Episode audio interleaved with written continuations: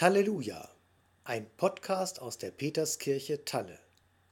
Heute mit Gedanken zur Heilung der gekrümmten Frau aus dem Lukasevangelium von unserer Predikantin Annette Gruber.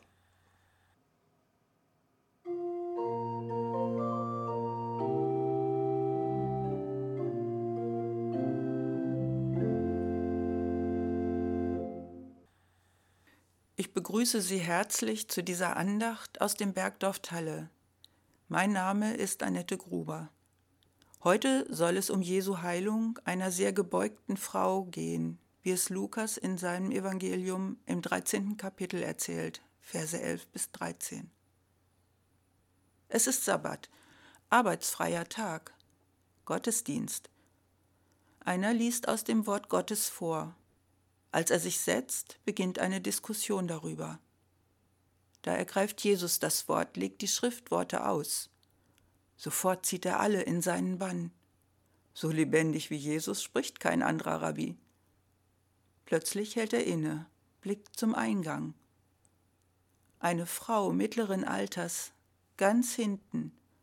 Sie bleibt unschlüssig stehen, traut sich nicht weiter in den Raum, weil ihr Rücken so sehr gebeugt ist.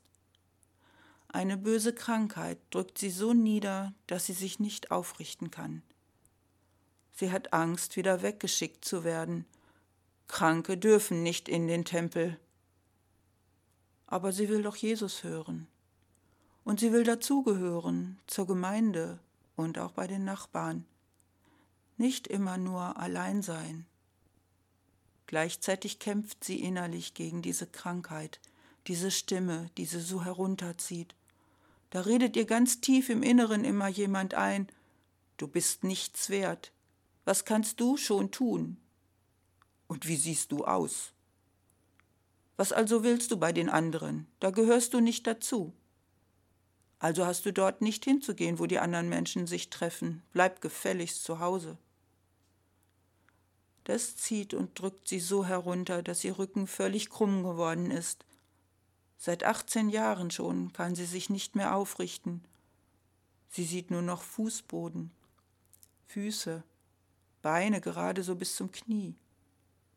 Mit ganz viel Mühe, gestützt auf einen Stock, sieht sie ein paar Schritte weit, damit sie sich orientieren kann, wenn sie ihr Haus doch mal verlassen muss, zum Beispiel zum Einkaufen. Sonst ist alles nur wie ein riesiger Berg vor ihr. Drumrum laufen, um diesen Berg kann sie nicht, das ist viel zu weit. Und dafür fehlt ihr auch der Mut. Und rauf oder gar drüber klettern, das geht schon gar nicht. Je seltener sie das Haus verlässt, desto mehr Kraft braucht sie, um tatsächlich mal rauszugehen. Selbst zum Geburtstag der eigenen Kinder und Enkel sie besuchen, schafft sie nur noch selten. Da ist sie schon vorher so aufgeregt, dass sie völlig kaputt ist. Zu irgendwelchen Ärzten geht sie deswegen schon lange nicht mehr. Keiner konnte ihr helfen. Es hat nur Geld gekostet. Aber nun hat sie von Jesus gehört? Trotz ihrer Abgeschiedenheit erfahren, dass er in der Nähe ist? Und dass Jesus hoffnungslos abgeschriebene Kranke heilen kann? Haben vielleicht ihre Kinder davon erzählt?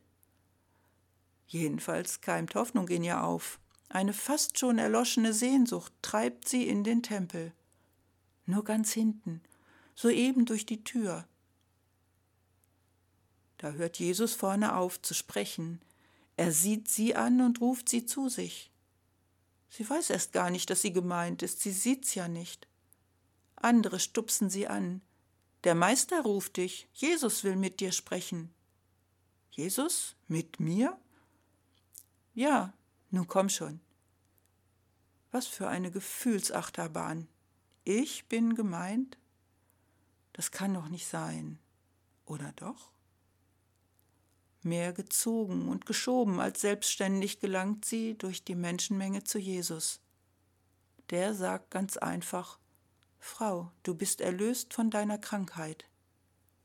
Und er legt ihr die Hände auf, berührt sie, die sonst Ausgestoßene. Wärme durchströmt sie, lange nicht gespürte Zuwendung, Nähe. Ihre Verkrampfung löst sich. Sie richtet sich auf, kann Jesus sehen, seine gütigen Augen, seine Liebe. Da kann sie nicht anders. Sie jubelt laut, hüpft, hüpft und tanzt durch den Tempel. Welche Freude! Sie kann wieder laufen, springen, geradeaus und nach oben sehen. Ihr Stock? Sie braucht ihn nicht mehr. Er ist eine bleibende Erinnerung an ihre Erlösung, die Lösung aus den Fesseln ihrer Krankheit. Da lobt und dankt sie Gott von ganzem Herzen und kann nicht mehr schweigen über dieser wunderbaren Heilung. Vielleicht singt sie Psalmen. Oder sie bildet selbst einen mit ihren eigenen Worten. Martin Rinkert hat es im Anfang des 17. Jahrhunderts ebenso getan. Er hat das heute noch gut bekannte Lied gedichtet. Nun danket alle Gott mit Herzen, Mund und Händen, der große Dinge tut an uns und an allen Enden, der uns von Mutterleib und Kindesbeinen an unzählig viel zu gut bis hierher hat getan. Der ewig reiche Gott woll uns bei unserem Leben ein immer fröhlich Herz und edlen Frieden geben und uns in seiner Gnad erhalten fort und fort und uns aus aller Not erlösen hier und dort. Lob, Ehr und Preis sei Gott dem Vater und dem Sohne und Gott dem Heiligen Geist, dem höchsten Himmelsthrone, ihm, dem dreieinigen Gott, wie es im Anfang war und ist und bleiben wird, so jetzt und immer da. Und der Friede Gottes, welcher höher ist als alle Vernunft, der bewahre unsere Herzen und Sinne in Christus Jesus, unserem Herrn. Amen.